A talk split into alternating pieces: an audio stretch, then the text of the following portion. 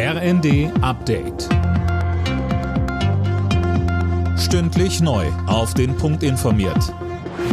Ich bin Anna Löwer. Guten Abend.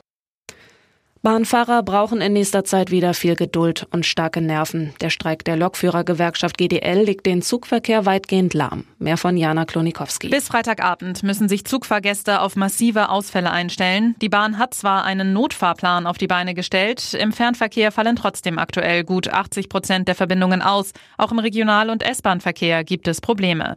Bahnsprecher Staus hat den Streik als vollkommen unangemessen bezeichnet und die GDL aufgefordert, wieder an den Verhandlungstisch zurückzukommen.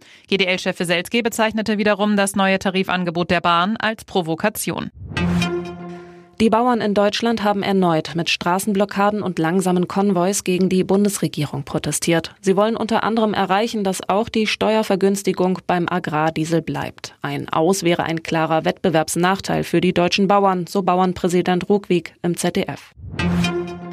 Ein Treffen von AfD-Politikern mit Neonazis und Unternehmern sorgt für Aufregung. Dabei ist es laut Recherchen des Netzwerks Korrektiv um Pläne für die Vertreibung von Millionen Menschen aus Deutschland gegangen. Silas Quering. Niemand sollte die Gefahr rechtsextremer Bündnisse unter Beteiligung der AfD unterschätzen, mahnt Bundesinnenministerin Faeser im Stern. Bei dem Treffen soll es laut Korrektiv um Pläne für die massenhafte Vertreibung von Ausländern und Deutschen mit Migrationshintergrund gegangen sein. Mit dabei war unter anderem der persönliche Referent von AfD-Chefin Weidel.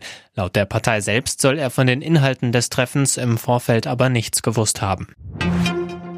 Auftaktsieg für die deutschen Handballer bei der Europameisterschaft vor heimischer Kulisse. Die DHB-Mannschaft gewann souverän mit 27 zu 14 gegen die Schweiz. Mehr als 54.000 Fans verfolgten das Spiel in Düsseldorf. Das ist Weltrekord.